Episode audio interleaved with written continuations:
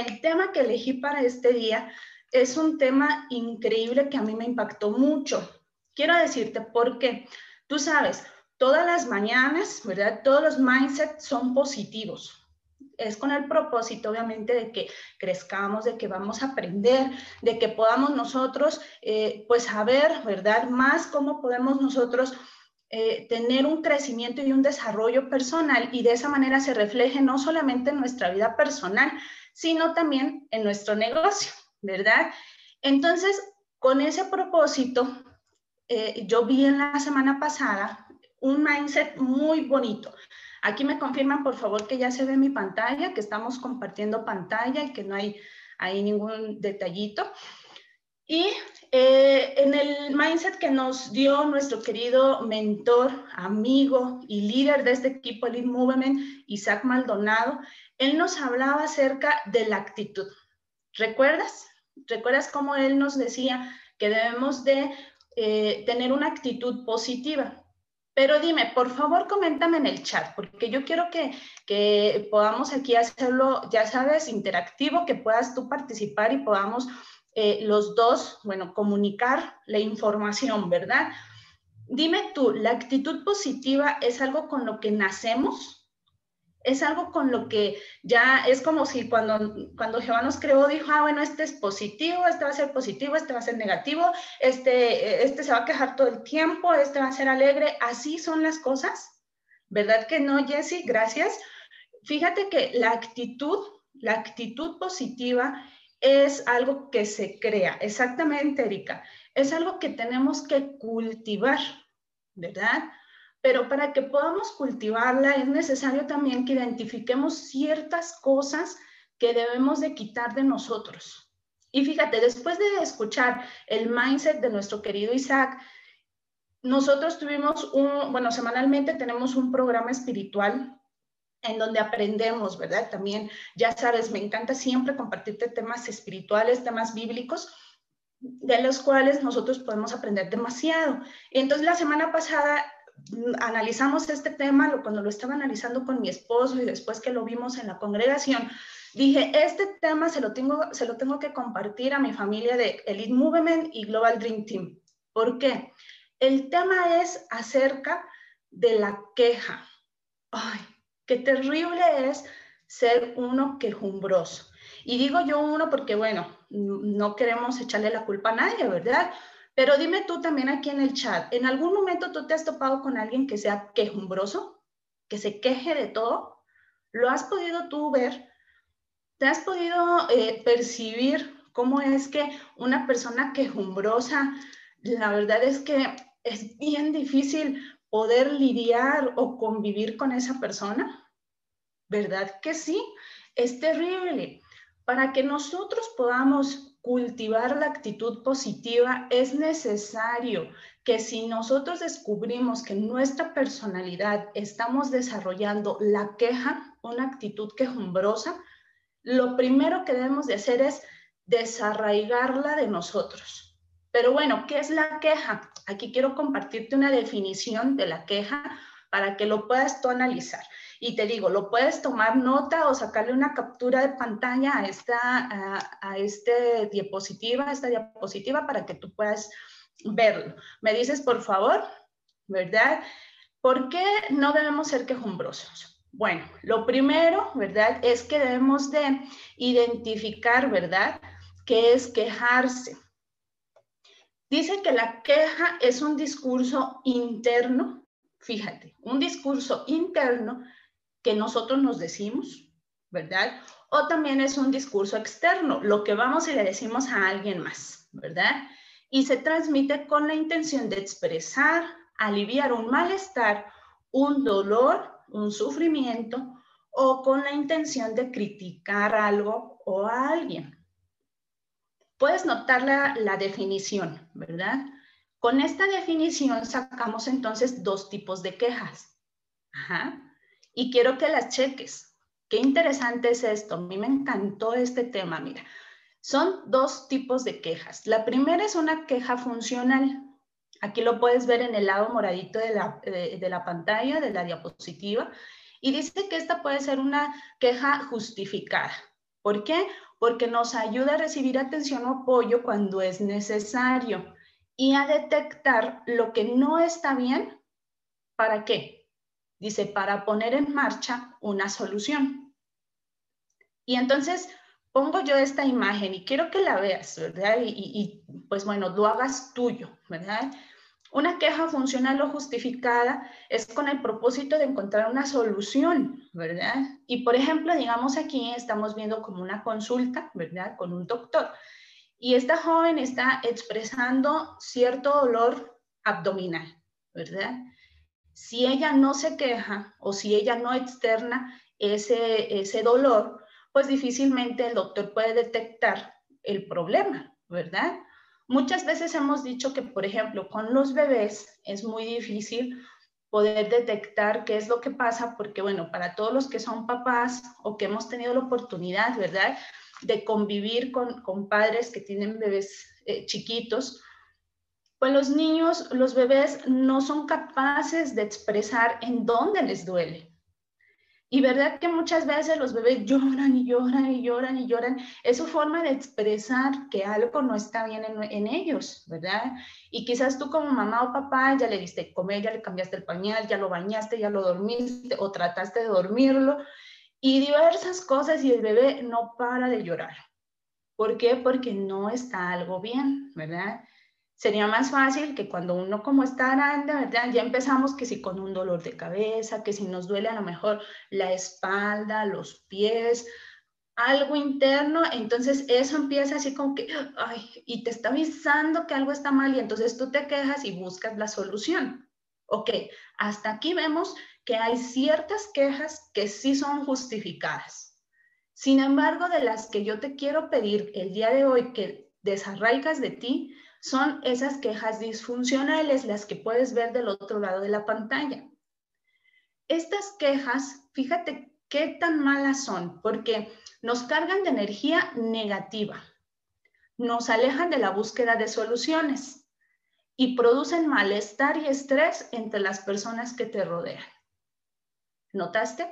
Por eso es que ahorita que te decía, si has conocido a alguien que es quejumbroso, híjole, o sea, dices, no, mejor no quiero hablar con esa persona porque nada más se la pasa queje y queje.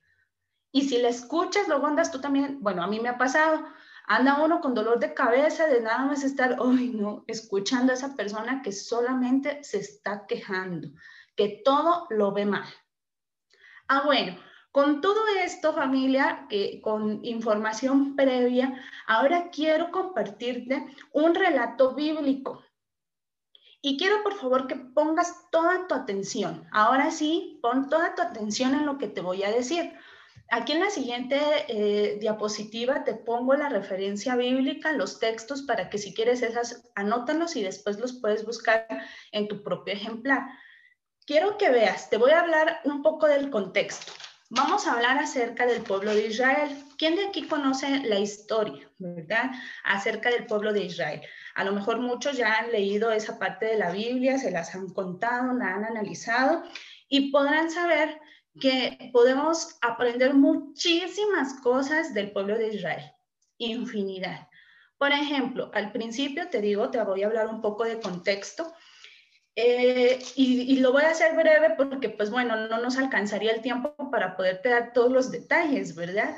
Pero bueno, te cuento, el pueblo de Israel se mudó a vivir en una área de la tierra de Egipto y en, este, eh, en ese entonces, pues bueno, contaban con el favor del faraón al principio, pero conforme fue pasando el tiempo, ellos se multiplicaron, se hizo una nación muy grande y entonces pues bueno, obviamente el faraón al principio pues, falleció, pasó otro faraón, y entonces empezaron a ver al pueblo de Israel como una amenaza para Egipto, para la nación de Egipto. Y entonces, ¿cómo, pues, cómo pensaron ellos en que iban a lograr hacer que no, no, este, pues que no se, esa multiplicación que ya tenían, pues no llegaran y los dominaran, ¿verdad? Dijeron, pues la forma de hacerlo es esclavizándolos. Si tú analizas también eh, en la Biblia, dentro de la ley que Jehová les dio a los israelitas, él estableció cómo se tenían que tratar a los esclavos de forma digna. Sin embargo, todas aquellas naciones que no se llaman por la ley, eh, divina, por la ley de Jehová, pues a los esclavos los trataban mal. Dime tú cómo los trataban. ¿Tú sabes cómo, cómo en ese entonces se trataba un esclavo? Cuéntame aquí en el chat. Incluso hoy en día, bueno, está prohibida, prohibida, la esclavitud, sin embargo, sabemos que se dan eh, casos así, ¿verdad?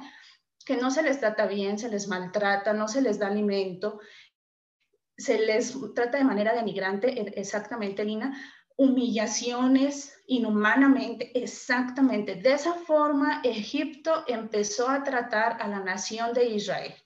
Y quiero que analices este texto, este primer texto, Éxodo capítulo 3, versículos 7 al 9. Mira, te lo voy a leer. Después tú lo lees en tu Biblia, ¿ok? Fíjate, dice, Jehová, al escuchar todo eso, busca a una persona para liberar a su pueblo y elige a un hombre que se llama Moisés. Lo eligió como líder para sacar a su pueblo de Egipto. Y entonces cuando va y habla con Moisés le dice estas palabras, de veras he visto el dolor de mi pueblo en Egipto y he oído sus quejas por culpa de los que los han esclavizado. Conozco bien sus sufrimientos. Así que bajaré para liberarlos de Egipto, pues han llegado hasta mí las quejas del pueblo de Israel.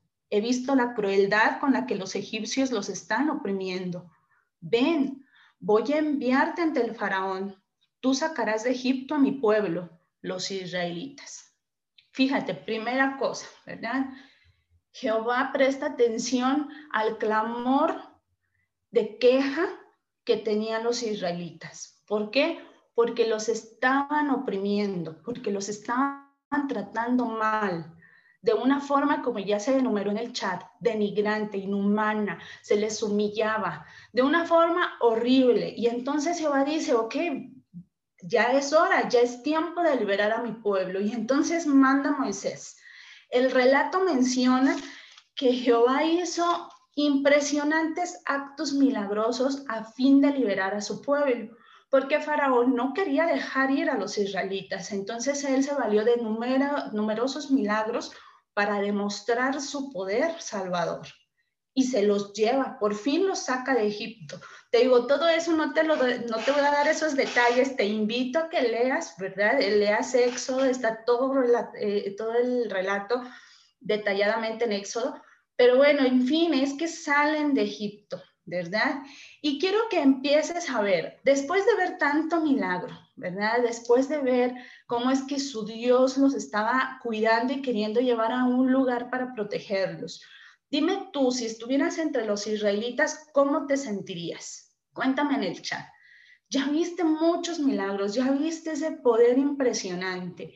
¿Cómo te sentirías tú bajo ese, ese cuidado, bajo ese poder? Fíjate, muchos pudiéramos analizar y pensar, pues totalmente agradecidos e infinitamente eh, bendecidos de contar con ese poder protector y quiero que veas, mira, cuando Moisés los saca, en efecto afortunados, los saca de la, de la tierra de Egipto, se los lleva hacia el desierto, ¿verdad? Y mira lo que dice ahora Éxodo 16, 3 al 4, por separado el versículo 31. Quiero que, que veas estas palabras. Los israelitas le dijeron a Moisés, después de que ya estaban en el desierto, que ya pasaron todas esas obras milagrosas, le dijeron a Moisés, mejor hubiéramos muerto a manos de Jehová en la tierra de Egipto. Allí nos sentábamos junto a las ollas de carne y comíamos pan hasta llenarnos. Pero ustedes, hablando de Moisés y su hermano Aarón, dice, nos trajeron a este desierto para que todo el pueblo se muera de hambre. Y fíjate, dice el 4. Entonces Jehová le dijo a Moisés, voy a hacer que les llueva pan de los cielos. Y en el 31 dice que la casa de Israel llamó maná aquel pan. Era blanco como la semilla de cilantro y sabía a galletas con miel. Quiero que pienses, acababan de ver el poder salvador de Dios a favor de ellos y dijeron, no, hombre, mejor nos hubieras dejado en Egipto, allá comíamos tan rico. allá estábamos comiendo esas ollas de carne, no, hombre, estábamos, híjole, deliciosos, o sea, era la vida, la mera vida buena allá en Egipto. Puedes darte cuenta cómo es que la queja, después de que se quejaron de lo mal que pasaron en Egipto, de todo lo malo que los egipcios les hacían vivir, ahora vienen y se empiezan a quejar de Dios. Y dicen, no, hombre, mejor nos hubieras dejado morir en Egipto, porque allá sí vivíamos bien. Nota qué incoherentes fueron sus palabras. Y entonces Jehová una vez más, a favor de su pueblo, hace que llueva, dice, este, estas semillitas del cielo y menciona, fíjate, hasta eso, menciona el versículo 31, que sabían a galletas de miel. Tenían que saber rico. O sea, no, no, no podemos, yo no me puedo imaginar que se estuvieran comiendo algo que, que les amargara, que no les nutriera. No, era alimento que Dios les estaba dando y ellos lo podían disfrutar. Ahora, quiero que veas, ¿ok? Hace eso una vez más en medio del desierto Jehová a favor de su pueblo. Y de hecho menciona que aunque duraron muchísimo tiempo en el desierto y obviamente pasaron por circunstancias difíciles, pero Jehová siempre estuvo proveyéndoles. Ahora quiero que analices hasta dónde llegó la actitud de los israelitas. En números, pasamos a otro de los libros de la, de la Biblia, en números capítulo 11, y quiero que analices estos versículos. El versículo 1 menciona una vez más, o sea, y esta no fue la segunda, fueron muchísimas, pero las quise resumir así, para que veas tú el poder tan negativo de una queja. Dice el versículo 1. Ahora bien, el pueblo comenzó a quejarse con amargura delante de Jehová. Con amargura. Versículo 4 a 6 dice, y la multitud de extranjeros, fíjate, ya no solamente eran los israelitas, sino también los extranjeros que se unieron a, a la nación. Dice que había entre ellos expresaron sus deseos egoístas. Y los israelitas también se pusieron a llorar de nuevo y a decir, Fíjate lo que empezaron a, de qué se empezaron a quejar de nuevo. ¿Quién nos dará carne para comer? ¿Cuánto echamos de menos, de menos el pescado que comíamos gratis en Egipto? Y los pepinos, las sandías, los puerros, las cebollas y los ajos. Pero ahora nos estamos quedando sin fuerzas. Lo único que vemos es este maná. Puedes notar esa queja y puedes notar los ciegos que se quedaron los israelitas, porque fíjate, hasta dijeron, uy, comíamos pescados, sandías, puerros, hasta estaban añorando las cebollas y los ajos. Fíjate, y dicen, todo eso lo obteníamos gratis en Egipto. Y era cierto, fíjate, ¿qué memoria eh, acaba de decir? No es cierto, eran esclavos. Los israelitas en Egipto eran esclavos. No conseguían absolutamente nada gratis. Todo lo tenían que pagar con el sudor de su frente y bien pagado, porque el trabajo que los hacían eh, tener los egipcios era una cosa exagerada. Y en efecto, su actitud quejumbrosa nubló su razonamiento. No pudieron ver más allá. Y todavía hasta dicen ahora, um, ya nada más vemos ese maná, ese maná así como cualquier cosa. El alimento que Jehová les estaba bueno, dando, perdón, que les estaba dando de forma milagrosa. Y les decía hace un momento, este alimento tenía que ser lleno de nutrientes y aparte tenía un sabor delicioso. Entonces, por eso eh, ellos, por la queja, ¿verdad? se nublaron totalmente y entonces los israelitas empezaron a quejarse y esa, esa queja la empezaron a, eh, pues a, propagar y por eso dice que también los extranjeros empezaron a hacerlo.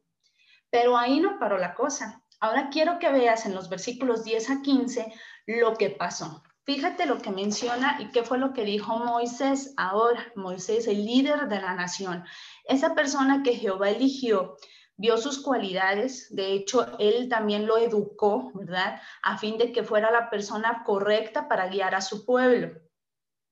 Todos pudiéramos pensar que pues era muy fuerte Moisés, por eso fue que, que, Dios lo eligió. Pero quiero que veas ahora, que notes lo que pasó después de toda esta queja tan horrible que tenían los israelitas, qué fue lo que pasó con Moisés. Versículos 10 a 15, él mencionó, mira, Moisés oyó que el pueblo lloraba, una familia tras otra. Y dice, Jehová se enojó mucho y Moisés también estaba muy disgustado. Entonces Moisés le dijo a Jehová, ¿por qué haces sufrir a tu siervo? ¿Qué he hecho yo para no contar con tu favor y que me obligues a cargar con todo este pueblo? ¿Acaso concebí yo a todo este pueblo? Yo solo no soy capaz de soportar a todo este pueblo. Es demasiado para mí. Si así es como me vas a tratar, por favor, mátame de inmediato. Si cuento con tu favor, no me hagas ver más calamidad. Dime en el chat, ¿qué fue lo que deseó Moisés después de ver la actitud quejumbrosa del pueblo de Israel? ¿Lo notaste? ¿Pudiste ver qué fue lo que quiso él? La muerte. Ya era tanta la queja y era un peso tan grande que él dijo, mejor mátame. Ya también se quejó frente a Jehová y le dijo, mejor dame la muerte porque yo ya no puedo con esto, es demasiado, quería morir. ¿Puedes darte cuenta lo peligroso que es la queja, lo peligrosa que es? Lo destructiva que es. Te ciega a fin de que no puedas ver la realidad y llegas a dañar a otras personas. De este relato, de estos versículos, quiero decirte tres razones por las que no debemos caer en esta actitud. ¿Cuáles son? La primera es porque llegamos a ser nosotros egoístas o desagradecidos si caemos en quejarnos, si sucumbimos a esa actitud negativa. Porque, fíjate, el pueblo de Israel, su actitud cambió totalmente de la gratitud que sintieron al principio por toda la liberación, ¿verdad? Por todos esos actos milagrosos de los que te comentaba, que ellos fueron testigos, de cómo Jehová los libera de Egipto y luego cruzan el Mar Rojo, porque eso también fue un acto de liberación increíble. Olvidaron ese agradecimiento y entonces cuando vienen las incomodidades del desierto, empezaron a quejarse y entonces sustituyeron el agradecimiento por el descontento. Y entonces iban una queja tras otra queja. Y entonces en vez de agradecer a Jehová por su liberación, más bien lo culparon. Su actitud quejumbrosa los llevó a pensar de forma equivocada de que Jehová era el culpable de su muerte de que entonces por él estaban privándose de, la carne, del pescado, de las sandías, de las cebollas y de los ajos, háganme el favor. Ellos estaban deseándose eso porque decían que eran gratis en Egipto. Y una vez más, no era cierto. Pero entonces se dejaron cegar, nublar la vista y entonces la actitud quejumbrosa los llevó a ser desagradecidos. ¿Quién de aquí quiere llegar a ser desagradecido. Quiero imaginarme que ninguno. Por eso el primer antídoto para dejar de quejarse es agradecer. Y aquí seguramente te hace sentido todas las veces que te hemos dicho que empieces y termines tu día agradecido. ¿Verdad que sí? Te hemos repetido una y otra vez, el agradecimiento es lo que te va a hacer que seas feliz y que cada día mantengas una actitud positiva como la de la que nos hablaba Isaac. Agradecimiento. Porque la primera cosa que si nosotros hacemos, nos libramos de la queja. Ahora, segunda razón por la que no debemos caer en esto, porque desanimamos a otros. Tuviste números 11, 10 al 15.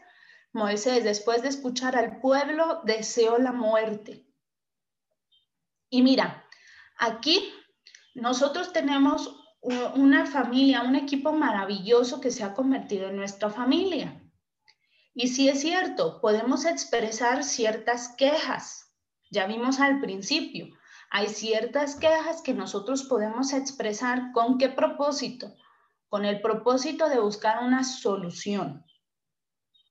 Oh, pero cuidado si empezamos a quejarnos del compañero, de si de la otra línea, que si de otro equipo, que si... ¿Por qué? Porque si empezamos a hacer esto y saturamos a nuestros líderes o mentores con nuestras quejas, ¿qué va a suceder? Te decía yo hace ratito, Moisés seguramente tenía que ser una persona fuerte, por eso tenía cualidades tan impresionantes que Jehová lo eligió como el líder que iba a llevar a su pueblo, que iba a sacar al pueblo de Israel de Egipto. Hoy por hoy, el equipo Elite Movement Global Dream Team está lleno de líderes maravillosos que nos están ayudando a todos para que salgamos pues del estilo que tenemos ahorita, del estilo de vida, que tengamos y desarrollemos las habilidades que necesitamos para aquella libertad que estamos buscando. Y sin duda alguna, si están en donde están, es porque han desarrollado ellos habilidades increíbles que no son egoístas, lo están compartiendo con nosotros.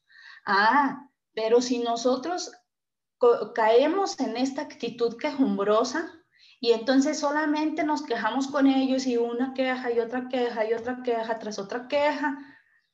Podemos llegar a hacer que todo el trabajo tan increíble que ellos mismos ya han pasado, ese proceso que ya ellos mismos vivieron, también llega un momento en que digan, ay, ya es suficiente. O sea, mi equipo en vez de buscar soluciones, mi equipo en vez de ayudarme, mi equipo en vez de, hacer que, que, esto crezca y se haga sólido, más bien nada más están queja tras queja y entonces esto se va a debilitar. Por eso es que esa actitud tenemos que eliminarla por completo de nosotros, para que no le afectemos a los demás. Ahora imagínate, afectamos hacia nuestros líderes y mentores. Si nos quejamos, también vamos a afectar a nuestro equipo, a las personas que están empezando a trabajar con nosotros. Y en vez de que ellos agarren seguridad en el trabajo, en la actividad diaria que deben de hacer, más bien también van a decir, ay, no, eso es demasiado difícil. Si ella misma se anda queje y queje, yo no puedo. Eh, si ella que lleva más tiempo, pues yo tampoco menos, yo que voy empezando. Por eso no debemos quejarnos. Y la tercera razón por la que no debemos caer en esta trampa, simple y sencillamente es porque no le agrada a nuestro Dios. Ya vimos eh, en varias partes de los versículos que te leí, mencionaba, ¿verdad? Que él eh, eh, se encontraba disgustado y de hecho, por esta actitud quejumbrosa que adquirió el pueblo de Israel, también recibieron pues la consecuencia de, porque acuérdate, toda acción tiene una reacción, ¿verdad? Y entonces, si nosotros empezamos a quejarnos, no va a haber de otra más que vamos a tener una reacción negativa, ¿verdad? Porque estamos sembrando algo negativo. Entonces, hay que tener cuidado con esa actitud. Esas son las tres razones por las que no debemos caer en la queja. Pero bueno, ¿qué? Si de repente nos hacemos un análisis, te invito a que honestamente te hagas un análisis, ¿ok? Propio. Ojo, es personal. No vamos a empezar, uy, sí, fulanito, si es bien quejumbroso. No, esto es personal. Volteate a ver tú, ponte frente a un espejo si es necesario, obsérvate de forma honesta y ve si en ti está esa actitud quejumbrosa. Porque mira, hay muchas razones por las que nos llegamos a quejar. ¿Por qué? Mira, porque lo hemos aprendido de otros, por hábito, qué feo hábito, pero bueno, puede ser que sea un hábito. También por tener un tema de hablar. Has visto que hay gente que, a lo mejor pues no, no habla mucho, pero ah, empezamos a hablar de quejas y uy, se suelta como hilo de, de media, dicen por ahí. También por la tendencia pesimista, por ser, incluso si llegamos a ser perfeccionistas o, exigentes, eh, empezamos a quejarnos de otros por falta de empatía o simplemente porque nos hemos contagiado de otros.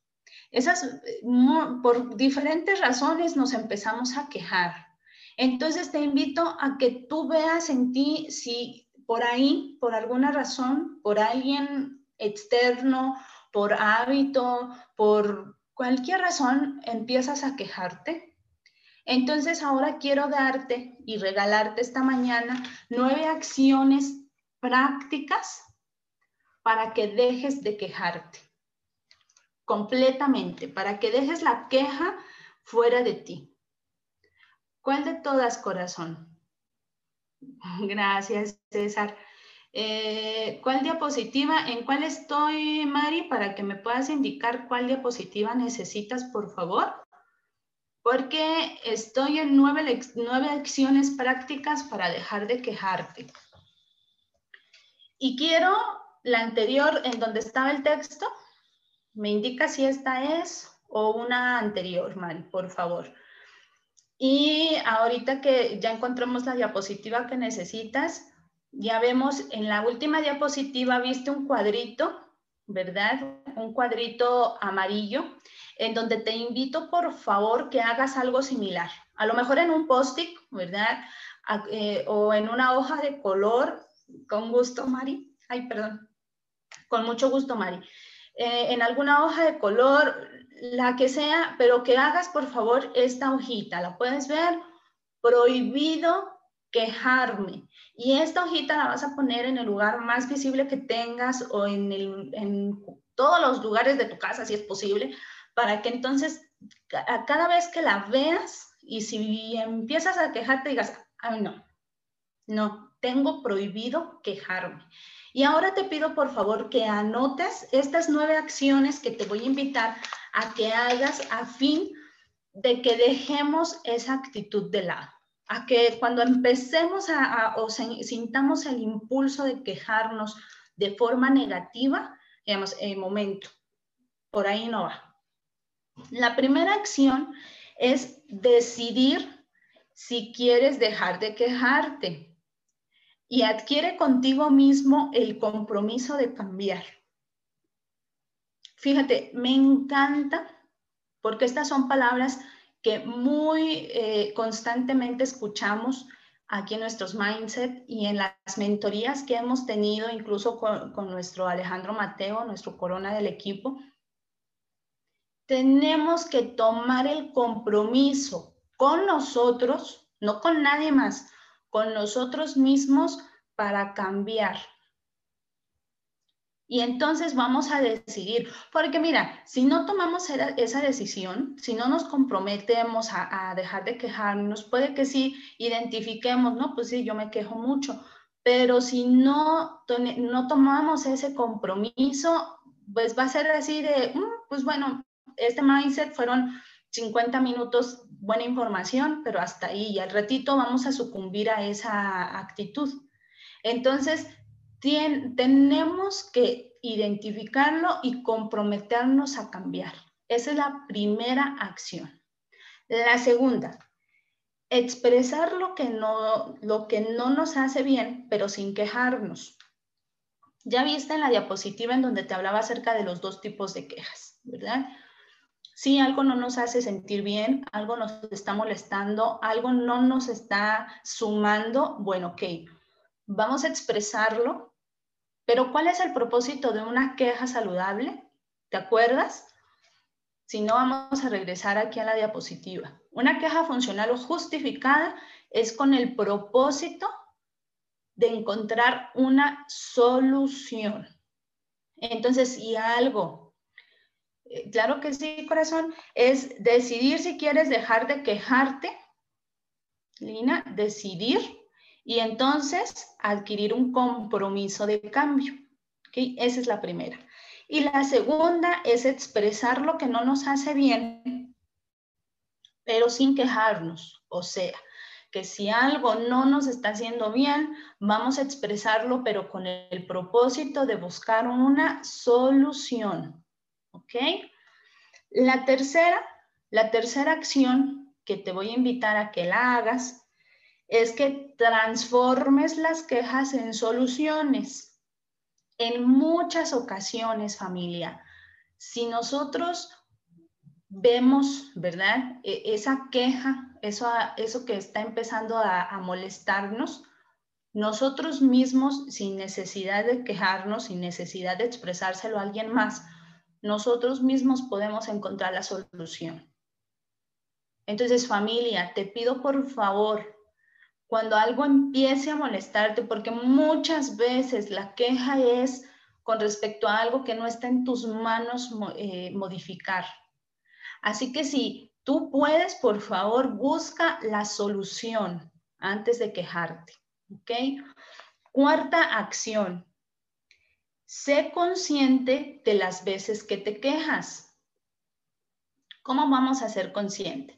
¿Te acuerdas o has visto, o a lo mejor a ti misma te ha pasado, cuando llegamos a sufrir problemas eh, de la presión, hipertensión, ya sea que se te sube la presión o se te baja la presión, o incluso también problemas de azúcar, ¿verdad? Cuando empezamos con problemitas de la diabetes o ya tenemos diabetes, el doctor nos manda para que podamos ver, ¿verdad?, qué tan mal estamos o o qué tanto vamos mejorando. Nos dice el doctor que monitoreamos eh, eh, esos niveles, ¿verdad? Y si es la presión, pues nos manda a tomarnos la presión en la mañana, en la noche, que si es el azúcar igual, antes de comer, después de comer, en ciertos horarios.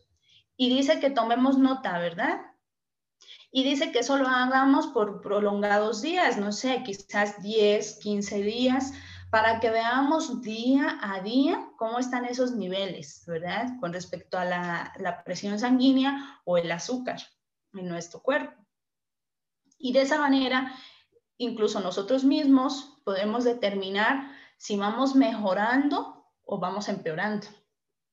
Ah, bueno, con respecto a esta actitud, te pido que hagas exactamente el mismo monitoreo. ¿Cómo? Vas a empezar a hacerte consciente de las veces que te quejas y lo vas a notar. ¿Ves por qué es tan importante que tengas tu libreta de anotaciones? Entonces busca, vas a apartar una hoja y vas a decir veces que me quejo, ¿ok? Ahorita, por dicha, casi todos, ¿verdad? No voy a decir que, que todos, pero la mayoría tenemos el privilegio de estar aquí en casa sin salir mucho, ¿verdad? Entonces, si empezamos a quejarnos, vamos a notar, ¿verdad? Y vamos a decir, bueno, ya, ay, perdón, hoy me quejé por esto. Bueno, no, hoy no, sino que ahorita 10.50 de la mañana me quejé por esta razón. ¿No? Este, 11 y media de la mañana me quejé por esta razón. Y así, vamos a ir anotando. ¿Qué va a pasar con este monitoreo? Mira, va a suceder dos cosas. Una, como te vas a ser consciente de cuántas veces te estás quejando, vas a acordarte muy bien de esta información y vas a saber lo malo que es hacerlo. Y entonces vas a empezar a dejar de quejarte. Y si a lo mejor hoy mismo empiezas a hacer este ejercicio, posiblemente te sorprendas que sean muchas las quejas. Ah, pero si lo haces mañana, pasado, posiblemente para el próximo martes, si yo te pregunto, ¿cómo, fue, cómo te fue con el, eh, con el ejercicio de anotación de tus quejas? Posiblemente ya me digas que para el martes tienes menos de la mitad de las veces que te quejaste hoy.